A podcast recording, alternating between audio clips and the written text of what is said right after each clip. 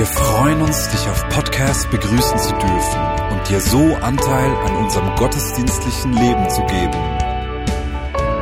Wir danken dir für jede Form des Mittragens. Mit einer Online-Spende auf der Website kannst du die Vision der Vineyard Bern finanziell unterstützen. Wir wünschen dir viel Inspiration beim Hören der Botschaft und Gottes Segen.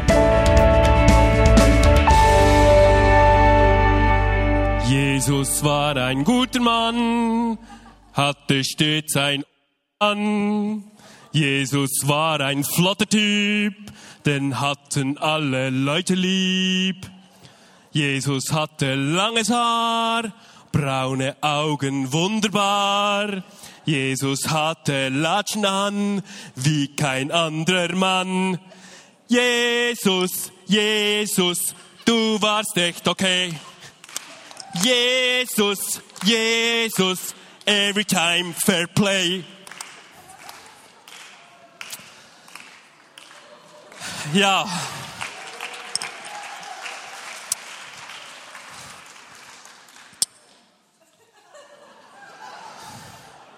Ich weiss es, ich mache mich gerade furchtbar lächerlich. Aber ist mir gleich. Ähm, jetzt muss ich auf Hochdeutsch äh, wechseln, gell?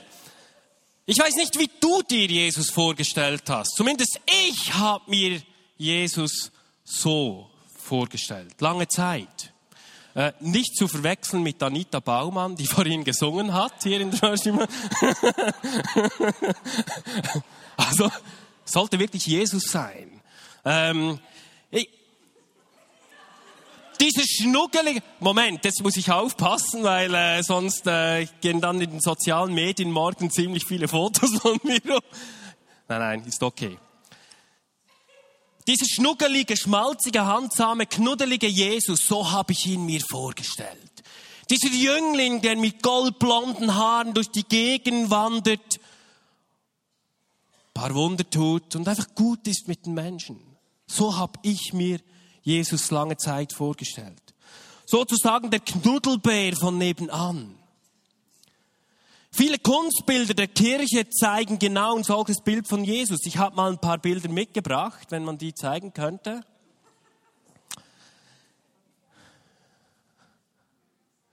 Ja, ich glaube, das ist das, hat noch ein paar mehr, oder? Genau. Ja. Ja, hä? Frau mit Bart, würde man da sagen. Nee, versteht mich nicht falsch. Ich will diese Bilder nicht lächerlich machen. Ich finde sie, ehrlich gesagt, ich finde sie schön. Gut, ein bisschen schnulzig, ähm, aber eigentlich sind sie, sind sie sehr schön. Das Problem bei solchen Bildern ist halt, dass sie auch ziemlich irritieren können. Solche Bilder können einem irritieren. Weshalb? Weil sie uns ein einseitiges Bild von Jesus vermitteln und in uns ein Bild von Jesus formen, das nicht unbedingt dem wahren Bild von Jesus entsprechen muss. Das ist ja nicht unbedingt so dieser israelische Galiläer, oder? Das ist mehr so eben ein europäischer äh, Frauenheld, was auch immer. Ähm, und ich meine nicht nur die äußere Erscheinung von Jesus. Diese Bilder lösen in uns etwas aus, das uns eine Vorstellung gibt, wer Jesus gewesen ist. Wie er denkt, wie er handelt, wie er spricht. Es gibt uns eine ganz bestimmte Vorstellung, wie Jesus sein muss. Und es entsteht auch eine bestimmte Vorstellung, wie er in meinem Leben und in deinem Leben handeln muss. Und wenn etwas nicht so eintrifft, wie wir uns das dann vorstellen, dann fange ich an, Jesus zu kritisieren. Oder ich fange an, ihn sogar abzulehnen. Wir haben alle solche Vorstellungen im Leben, wie Jesus handeln müsste. Sei das nun bei meinem Chef, sei das nun bei meinem Ehepartner, sei das nun bei meiner Ehefrau, bei meinem Ehemann, bei meinem Freund, meiner Freundin, sei das nun im Job oder sei das bei meinem Aussehen. Hm?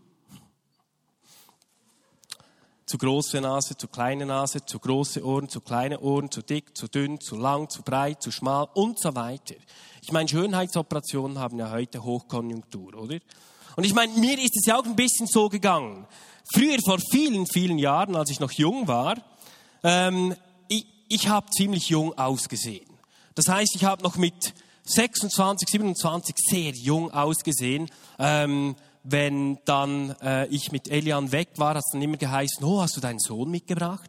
Äh, heute ist es umgekehrt, heißt das, oh, hast du deinen Vater mitgebracht? Aber das ist eine andere Geschichte, also es ist ziemlich viel passiert in der Zwischenzeit.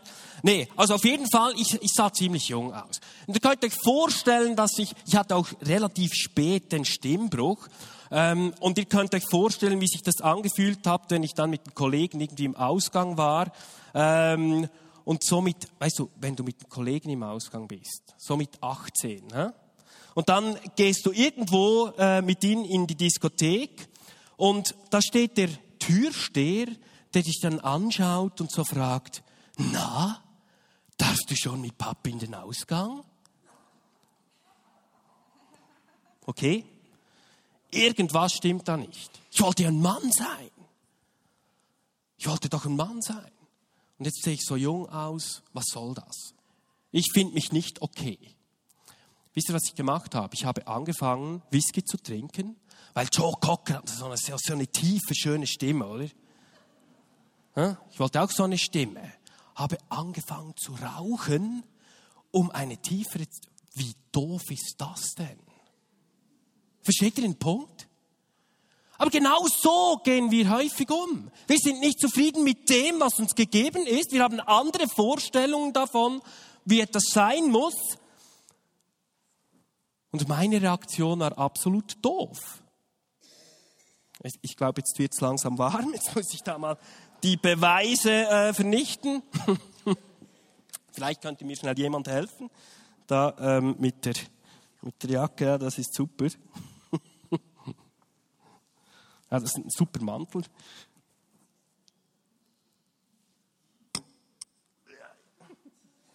Das Hemd kannst du mir anbelassen. Vielen Dank.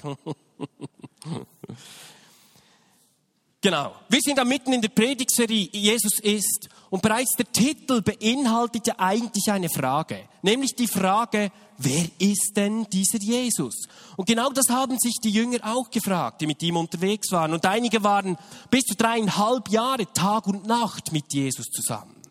Und auch sie haben sich die Frage gestellt und hatten eine ganz bestimmte Vorstellung von diesem Jesus, wie er sein müsste. Er hatte von sich behauptet, er sei der Messias und ganz vielen ist das aufgestoßen. Aber auch da hatte man eine Vorstellung, wie dieser Messias handeln müsste. Ihre Vorstellung war nämlich, dass sie von der römischen Besatzungsmacht befreit wurden und dass sie von den korrupten Vorstehern in den Synagogen, dass da Jesus mal auf den Tisch klopft und sie von diesen befreit. Das war ihre Vorstellung, wie der Messias handeln müsste. Doch dann kam alles anders. Jesus war eben nicht der Messias, wie sie sich ihn vorgestellt hatten. Jesus hatte einen ganz anderen Plan, einen größeren Plan, als die Menschen es sich das vorstellen konnten. Und genau da liegt das große Dilemma, die große Irritation der Jünger. Weil das, was sie erlebt haben, nicht mit dem übereingestimmt hat, was sie sich von diesem Messias erhofft hatten. Und sie begannen zu zweifeln und begannen Jesus sogar abzulehnen. Da gibt es einige Beispiele. Ich finde die noch krass. Also so Johannes der Täufer. Er ist im Gefängnis und hat seine eigenen Jünger zu Jesus geschickt mit folgender Frage. Matthäus 11, Vers 3. Bist du wirklich der Retter, der kommen soll, oder müssen wir auf einen anderen warten? Also man muss sich das mal vor Augen führen. Johannes der Täufer, hm? der Vetter von Jesus, war unter Umständen jahrelang mit ihm zusammen, mit ihm aufgewachsen, hat ihn getauft im Jordan, hat die Stimme vom Himmel gehört, die gesagt hat, das ist mein geliebter Sohn, an dem ich wohlgefallen habe. Und Johannes beginnt plötzlich zu zweifeln. Bist du wirklich der versprochene Retter? Da sind viele mit großer Begeisterung mit Jesus mitgelaufen. Und als Jesus angefangen hat, über Dinge zu sprechen, die ihnen unangenehm waren, die sie herausgefordert haben, sagen sie folgendes, Johannes 6, Vers 60. Viele von denen, die ihm bisher gefolgt waren, hörten es und sagten, das ist eine Zumutung. Wer will so etwas anhören? Und sie haben ihn verlassen. Steht. Es geht noch weiter. Das heißt, in der Predigt von Martin vor drei Wochen haben wir gehört, wie die Mengen Jerusalem am Palmsonntag beim Einzug von Jesus auf diesem Esel ihm zugejubelt haben. Ja, gelobt sei Gott und gepriesen sei, der in seinem Auftrag kommt. Und nur eine einzige Woche später haben die gleichen Menschen, die ihm zugejubelt haben, gerufen, kreuzige ihn, kreuzige ihn. Was ist da genau passiert? Wie kann das sein? Wie kann das sein, dass diese anfängliche Begeisterung für Jesus plötzlich umschlägt in große Enttäuschung und sogar in Ablehnung? Ist es nicht verrückt? Hat Jesus einfach nicht in das Vorstellungsschema der Menschen gepasst? Es gibt in der Bibel eine Geschichte, die das sehr gut illustriert. Dieses Dilemma, diese Irritation, die die Jünger hatten. Und es war, es ist eine Geschichte von zwei Jüngern und auch sie hatten eine völlig andere Vorstellung von dem, wie Jesus handeln musste und wie er sein musste. Lass uns zusammen diese Geschichte anschauen, um zu entdecken, a, wie diese beiden Jünger auf diese Vorstellung und diese Erwartung an Jesus reagiert haben und b, wie Jesus diesen zwei Jüngern in ihren Unsicherheiten, Zweifeln und Ängsten begegnet ist. Am selben Tag wanderten zwei Jünger nach Emmaus, einem Dorf ungefähr zehn Kilometer von Jerusalem entfernt. Unterwegs redeten sie über die Ereignisse der vergangenen Tage. Während sie miteinander sprachen und nachdachten, kam Jesus und ging mit ihnen. Aber sie, wie mit Blindheit geschlagen, erkannten ihn nicht. Worüber unterhaltet ihr euch? fragte sie Jesus. Die Jünger blieben traurig stehen und verwundert bemerkte Kleopas, einer von den beiden, ich glaube, du bist der Einzige in Jerusalem, der nichts von den Ereignissen der letzten Tage gehört hat. Äh, was ist denn geschehen? wollte Jesus wissen.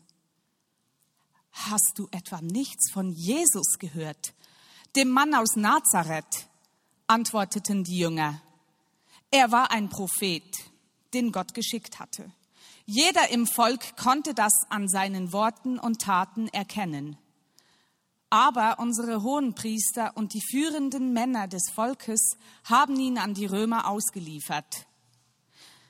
Er wurde zum Tode verurteilt und dann ans Kreuz geschlagen. Dabei hatten wir gehofft, dass er der von Gott versprochene Retter ist, der Israel befreit. Das war vor drei Tagen. Heute Morgen wurden wir sehr beunruhigt durch einige Frauen, die zu uns gehören. Schon vor Sonnenaufgang waren sie zum Grab gegangen aber der Leichnam Jesu war nicht mehr da. Die Frauen erzählten, ihnen seien Engel erschienen, die sagten, Jesus lebt. Einige von uns sind gleich zum Grab gelaufen.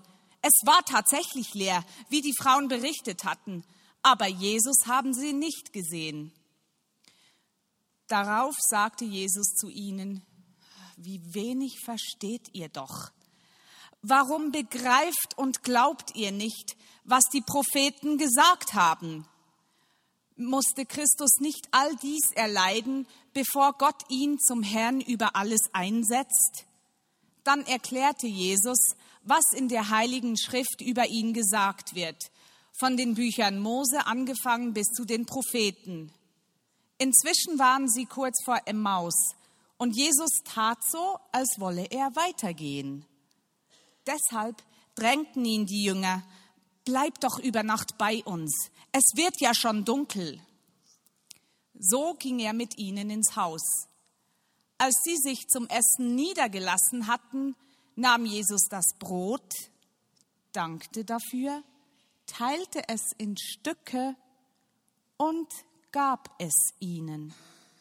Da plötzlich erkannten sie ihn, doch er verschwand vor ihren Augen. Sie sagten zueinander, hat es uns nicht tief berührt, als er unterwegs mit uns sprach und uns die heilige Schrift erklärte. Ohne Zeit zu verlieren, liefen sie sofort nach Jerusalem zurück.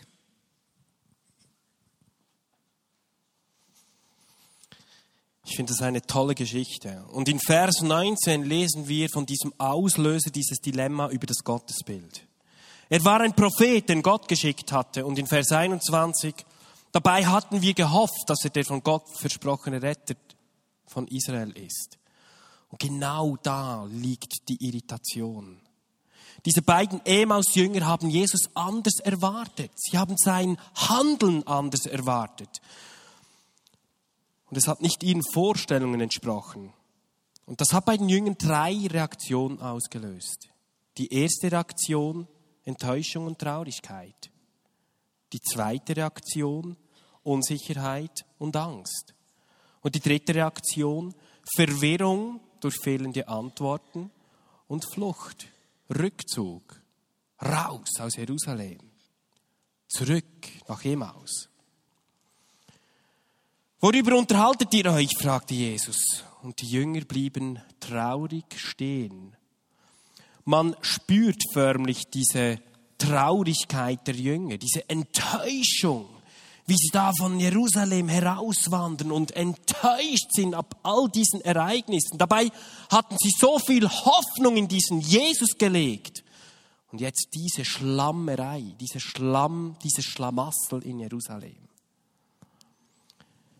Sie müssen das Erlebte verarbeiten, darüber sprechen, darüber nachdenken, immer und immer wieder. Die Fragen, die kommen, die sie plagen, sie können sich es, sie können sich es nicht erklären, ihnen fehlen die Antworten. Und sie drehen sich immer wieder um dieselbe Frage. Warum?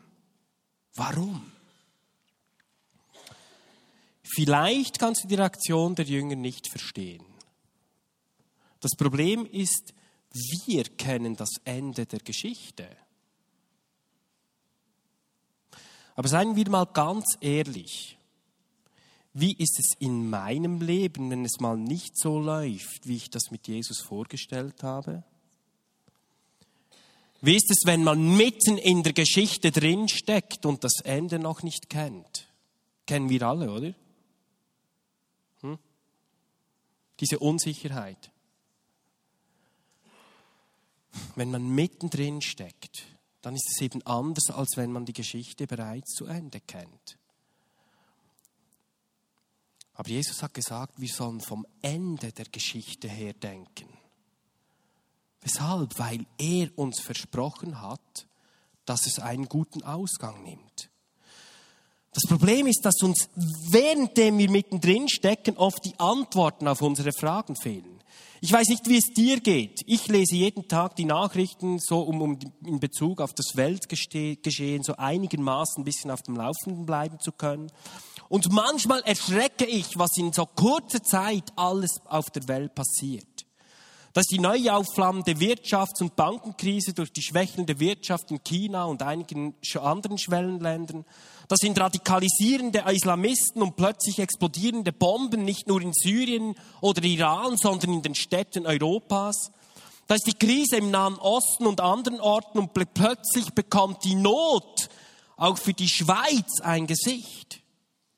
Menschen, die in ihrer Verzweiflung einen Ort der Sicherheit suchen, Plötzlich ist die Krise eben nicht weit weg, sondern ganz nahe. Und das entspricht definitiv nicht meinen Vorstellungen von einer gerechten und friedliebenden Welt. Diese Nachrichten können einen ganz schnell verwirren und sogar Angst auslösen. Weil sich diese Dinge außerhalb von unserer Kontrolle befinden. Wir können sie nicht kontrollieren. Sie sind außerhalb von unseren Möglichkeiten. Und plötzlich kommt das Gefühl der Angst, der Hilflosigkeit, der Verwirrung und man fragt sich, was passiert da nur? Jesus, wo bist du? Ich habe gedacht, du würdest anders handeln. Und am liebsten würde man aus der Welt flüchten. Ich weiß nicht, ob es dir auch mal so geht. Am liebsten, wenn ich diese Nachrichten sehe, würde ich ab nach Hause. Hm? Und genauso ging es Kleopas und diesem Jünger, diesem Freund, wie sie gemeinsam unterwegs sind auf dieses Emmaus. Und sie flüchten aus Jerusalem heraus, enttäuscht, traurig, unsicher, einsam, verwirrt, fehlende Antworten und voller Zweifel und Angst. Wie begegnet Jesus diesen Jüngern? Jesus begegnet ihnen und wir lesen in den Versen 25 bis 33 davon. Er begegnet ihnen durch Nähe und Begleitung, durch Verständnis, das Hoffnung aufkeimen lässt und Wiederherstellung. Sie kehren nämlich um. Umkehr, Buße tun, umkehren, in die Bestimmung zurückfinden und durch Versorgung und Einsetzung. Der Moment, in dem sie ihn erkennen, ist der Moment, wo sie mit ihm Gemeinschaft haben und eigentlich miteinander das Abendmahl nehmen. Jesus erklärt ihnen in aller Geduld nochmals und nochmals von dem, was er ihnen schon x-mal erklärt hat und sie es immer noch nicht verstanden haben. Angst lähmt und lässt dich perspektivenlos werden. Und das Wunderbare ist, dass wenn dort, wo Angst auftaucht, dass eben auch Jesus dir in dieser Angst begegnen möchte. In Johannes 10, Vers 11 lesen wir nämlich, ich bin der gute Hirte. Ein guter Hirte setzt sein Leben für die Schafe ein. Was Jesus hier sagt, das ist nicht eine Floskel, das ist ein Versprechen. Das ist ein Versprechen. Und dann heißt es in Johannes 16, Vers 33, in der Welt habt ihr Angst. Wenn du also hier sitzt und dich so ein komisches, mulmiges Gefühl umgibt oder du eben von diesen Nachrichten verwirrt bist und überwältigt bist und Angst hast, bist du in guter Gesellschaft. In dieser Welt habt ihr Angst. Das Wunderbare mit Jesus ist, dass wir nicht in dieser Angst sitzen bleiben müssen. Der Satz in diesem, in diesem Vers, Johannes 16, Vers 33, geht nämlich noch weiter. In der Welt habt ihr Angst aber lasst euch nicht entmutigen. Ich habe die Welt besiegt. Und in 1. Johannes 4, Vers 18 lesen wir, ja, wenn die Liebe uns ganz erfüllt, vertreibt sie sogar die Angst. Wenn man das mal so vereinfachen darf, dann würde ich sagen, es gibt nur zwei Dinge, die unser Leben bestimmen. Entweder ist es die Angst oder es ist die Liebe. Prüf das mal. Egal, was du für Entscheidungen triffst, aus welchen Gründen triffst du diese Entscheidung? Aus einer hoffnungsvollen Perspektive oder eben aus Furcht? Und das fängt ja bereits im Kleinen an, nicht einfach nur bei diesen großen Dingen, diese großen Nachrichten.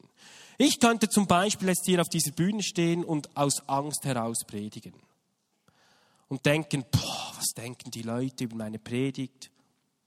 Ähm, wo finde ich morgen alle diese Fotos, die sie da gemacht haben zu Beginn?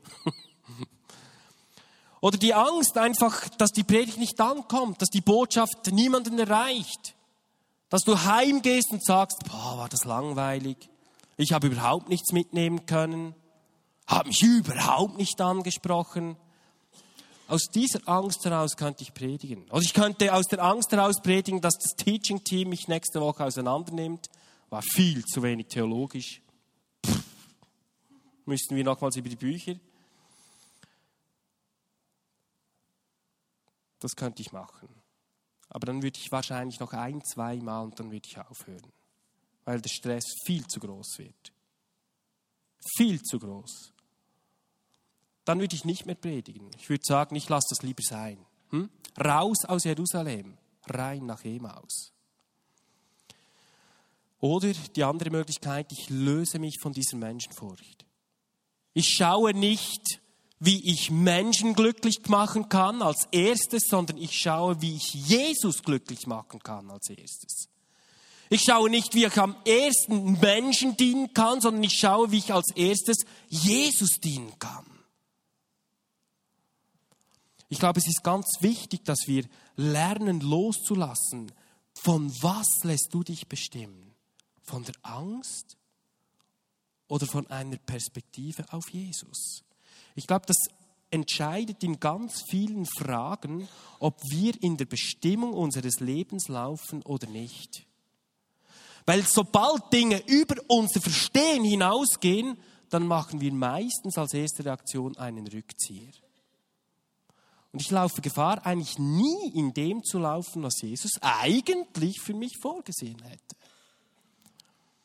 Und hier, diesen Jüngern geht es genauso. Wir brauchen Jesus, um diese Liebe zu sehen. In Johannes 14, Vers 9 heißt es, wer mich sieht, sieht den Vater im Himmel. Jetzt kannst du die Folie einblenden. Wer mich sieht, sieht den Vater im Himmel. Wenn wir lernen, wer Jesus ist, werden wir Gott sehen und wir werden diese Liebe sehen. Und es wird dein Leben beeinflussen und prägen. Die Frage ist, wie viel wir diesem Jesus in unserem Leben anvertrauen. Vertrauen wir ihm wirklich alle unsere äh, Lebensbereiche an? Wenn du merkst, für mich ist ein guter Gradmesser, wenn ich am Abend einschlafe, was sind meine letzten Gedanken? Wenn ich am Morgen aufwache, was sind meine ersten Gedanken? Je nachdem, was das ist, von dem lässt du dein Leben prägen. Hm? Wenn das Gedanken der Sorgen sind, oder sind die letzten Gedanken Gedanken an ihn? Oder die ersten Gedanken am Morgen? Das ist ein guter Gradmesser. Ich merke schnell, wenn ich am Morgen aufwache, meine ersten Gedanken sind nicht bei ihm, sondern bei irgendeinem Problem, dann weiß ich, wahrscheinlich habe ich gerade dieses Problem größer gemacht als Jesus.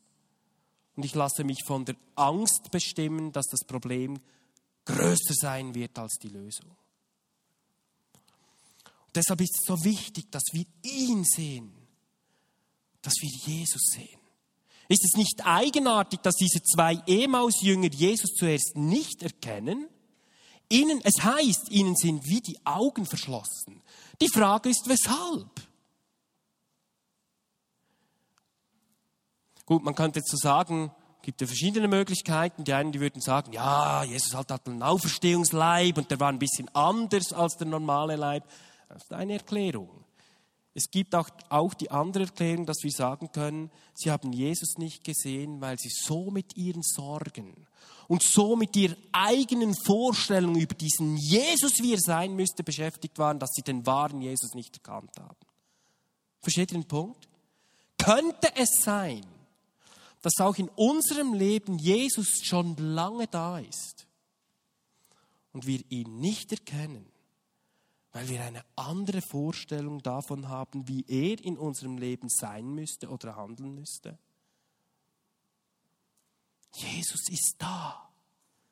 Jesus ist da. Weshalb? Es ist sein Versprechen. Matthäus 28, einer der letzten Verse. Ich bin bei euch bis ans Ende der Tage, bis ans Ende der Welt. Ich bin bei euch. Das ist ein Versprechen. Jesus ist da. Und es gibt noch einen anderen interessanten Aspekt von dieser Geschichte der Emaus-Jünger. Angst lässt dich aus deiner Bestimmung flüchten, haben wir vorhin gesagt. Kleopas und der andere Jünger flüchten nach Emaus. Vielleicht, weil sie in ihre Heimat zurück wollen. Ich meine, sie werden ja, sie laden ja Jesus ein in ein Haus. Vermutlich war das einer ähm, der Häuser von diesen beiden Jüngern. Vielleicht aber auch, weil sie Angst hatten, in Jerusalem zu bleiben. In Jerusalem ist nämlich eine neue Verfolgungswelle gegen, den, gegen diese Jesus-Bewegung äh, aufgetreten. Und es war lange nicht nur Jesus, den man verfolgt hat und ins Kreuz geschlagen wurde, sondern die Pharisäer und die religiösen Führer waren fest davon überzeugt, diese Jesus-Bewegung komplett niederzuschlagen. Wir hören auch von ein, einigen Märtyrern in Jerusalem. Und interessant ist hier, dass Jesus gar nicht will, dass die beiden jetzt nach Emaus gehen. Wisst ihr, was Emaus übersetzt auf Deutsch heißt? Warme Quelle. Warme Quelle. Die Jünger gehen diesen Weg aus der Beschwingung auf den Weg in die eigene Sicherheit. Zurück zu diesen kuscheligen, sicheren, warmen Quellen. Raus aus der Herausforderung, zurück in die Komfortzone. Doch ihr eigentlicher Bestimmungsort ist eben nicht Emaus gewesen, sondern Jerusalem. Jerusalem ist der heilsgeschichtliche Mittelpunkt. Ja, sicher. Es war auch der Ort der Unsicherheit. Es war auch der Ort der Herausforderung. Und es war der Ort sogar der Verfolgung. Aber das ist nicht der entscheidende Punkt. Jesus scheint das egal zu sein. Jesus hat mit Kleopas und dem anderen Jüngern einen ganz anderen Plan. Einen viel größeren Plan, als sich diese beiden Jünger je hätten vorstellen können. Wir wissen nämlich aus der Überlieferung, aus außerbiblischen Überlieferungen, dass Kleopas in der Gemeinde in Jerusalem eine ganz wichtige Rolle gespielt hat. Nachdem Jakobus, der Halbbruder von Jesus, nämlich im Jahr 62 nach Christus ähm, umgebracht, erschlagen wurde, hat Kleopas die Gemeinde in Israel übernommen und später dann sein Sohn Simeon. Als dann der Krieg ausgebrochen ist, ähm, die römische Besatzungsmacht eben dann Jerusalem komplett zerstören wollte, im Jahr 66 nach Christus, also vier Jahre nachdem Kleopas die Gemeinde übernommen hat, hat er die Gemeinde von Jesus sicher aus Jerusalem herausgeführt. Und die Gemeinde konnte weiter wachsen. Versteht ihr diese wichtige Aufgabe von Kleopas? Der wollte flüchten. Aber er wäre aus seiner Bestimmung herausgeflüchtet. Und Jesus wollte ihn nicht in Emaus, sondern er wollte ihn in Jerusalem. Jesus hatte einen anderen Plan mit Kleopas, der nicht einfach dem Selbstzweck gedient hat, sondern anderen Menschen. Weißt du, was Jerusalem auf Deutsch übersetzt heißt? Was all? Was heißt Jerusalem auf Deutsch? Auf Deutsch. Shalom, Ort des Friedens. Shalom? Jerusalem? Jerusalem, Ort des Friedens, Ort der Freude, Ort der Sicherheit. Jerusalem. Jesus wollte Kleopas in Jerusalem. Und Jerusalem symbolisiert die Stadt des Königs. Jerusalem symbolisiert unsere Geschichte oder in unserer Geschichte die Gegenwart Gottes. Jerusalem ist der Ort, wo die Sprengkraft des Evangeliums von Kreuz und Auferstehung ihren Anfang nimmt und die Zurückeroberung der Welt für Gottes Liebe ihren Ausgangspunkt hat. Dort möchte Jesus Kleopas und seinen Freund haben. Wahrer Friede und wahre Erfüllung ist nicht in erster Linie dort zu finden, wo äußerlich ein sicherer, kuscheliger Ort ist, sondern am Ort deiner Bestimmung. Dort ist die Gegenwart Gottes. Dort findest du inneren Frieden und Erfüllung für dein Herz. Und so ist der Bestimmungsort von uns als, als Jesus-Nachfolger auch nicht die warmen, kuscheligen, eingerichteten Kirchengebäude, sondern die herausfordernde, unsichere und manchmal ablehnende Welt da draußen. Aber genau da, an diesem Bestimmungsort von Gott, finden wir inneren Frieden, den Gott verspricht, dass er unseren Verstand übersteigt. Philipp 4, Vers 7. Erinnerst du dich, was uns Ravi letzten Sonntag gelehrt hat? Er hat uns gelehrt, dass Gott immer vom Ende einer Bestimmung her denkt. Und so auch bei Kleopas. Und so auch bei dir und bei mir. Er kann Kleopas nicht ziehen lassen. Seine Bestimmung ist, ist in Jerusalem. Da wird er von Jesus und von Menschen gebraucht. Da ist es Jesus egal, ob Kleopas gerade ein bisschen enttäuscht ist oder sich zurückziehen will vom Stress der letzten Tage. Kleopas, halt! Du läufst in die falsche Richtung. Du musst dein Navigationsgerät neu einrichten und neu einstellen. Jesus stellt wieder her. Und manchmal kann mit Jesus ganz schön viel Unordnung in unser ordentliches Leben kommen. Wir sind im Moment am Umziehen zu Hause. Überall Schachteln, Karton, Kisten, alte Dinge, verstaubte Dinge und, und, und. Ich muss mich so äh, slalommäßig durch die Wohnung bewegen. Also ich kann umziehen, gibt es nur eine positiv, einen positiven Aspekt, nämlich dass man wieder mal entrümpelt. Sonst kann ich dem Umziehen überhaupt nichts abgewinnen, das Spaß macht. Aber das Problem ist, da kommt Unordnung in etwas rein. Man muss genauer hinschauen. Man muss plötzlich die Dinge, die verstaubt da in der Ecke liegen und die, wo man froh ist, ja, nie mehr hinzusehen, muss man plötzlich hervornehmen. Hm? Unangenehm.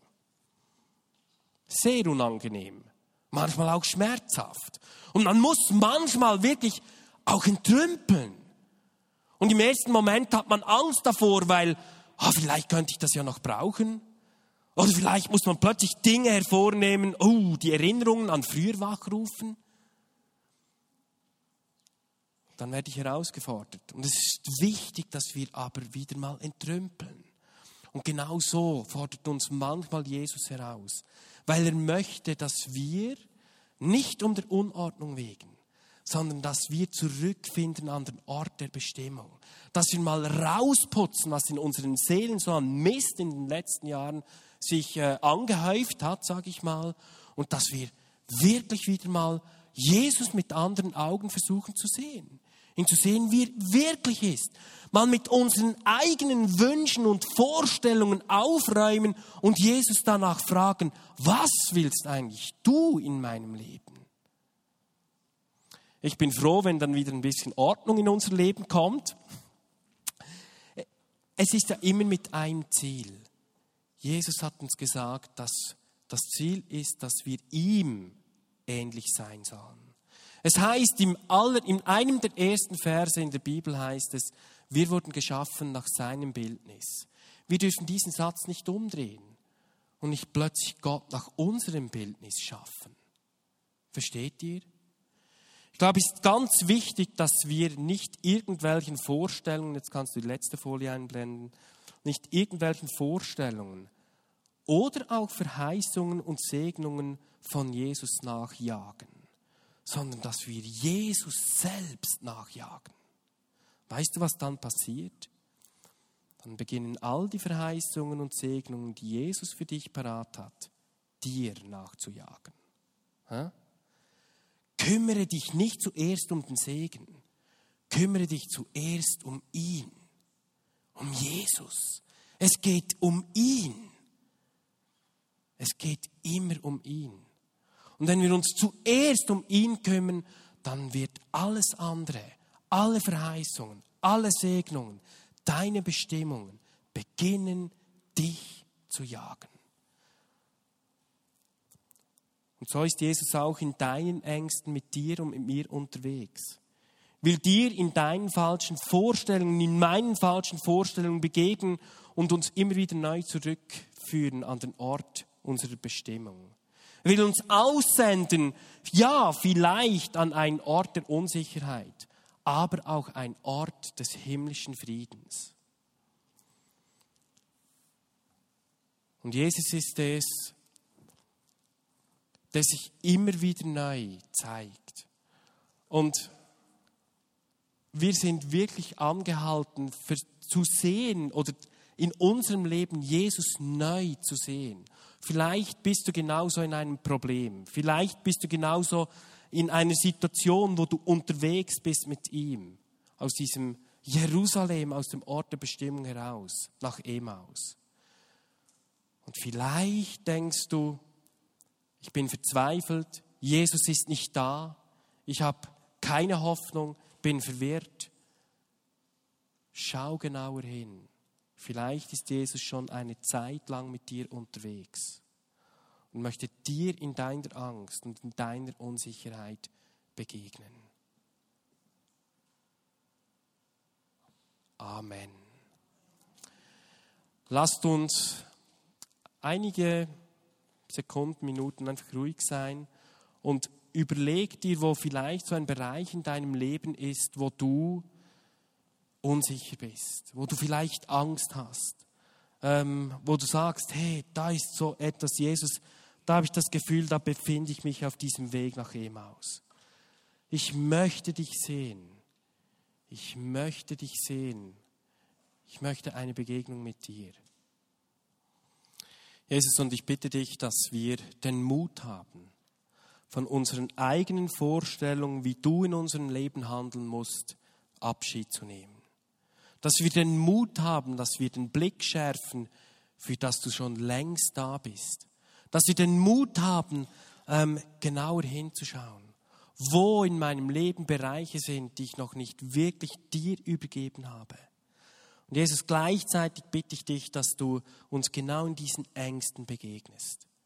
Dass du uns diesen Mut gibst, neu hinzuschauen. Dass du uns Mut gibst, dass wir dich, dass wir uns von dir gebrauchen lassen und uns von dir aussenden lassen. Schenke du uns geöffnete geistliche Ohren und Augen, dass wir sehen und erkennen, wo du mit uns unterwegs bist und uns zurückführen möchtest an den Ort unserer Bestimmung. Jerusalem, der Ort des Friedens. Amen.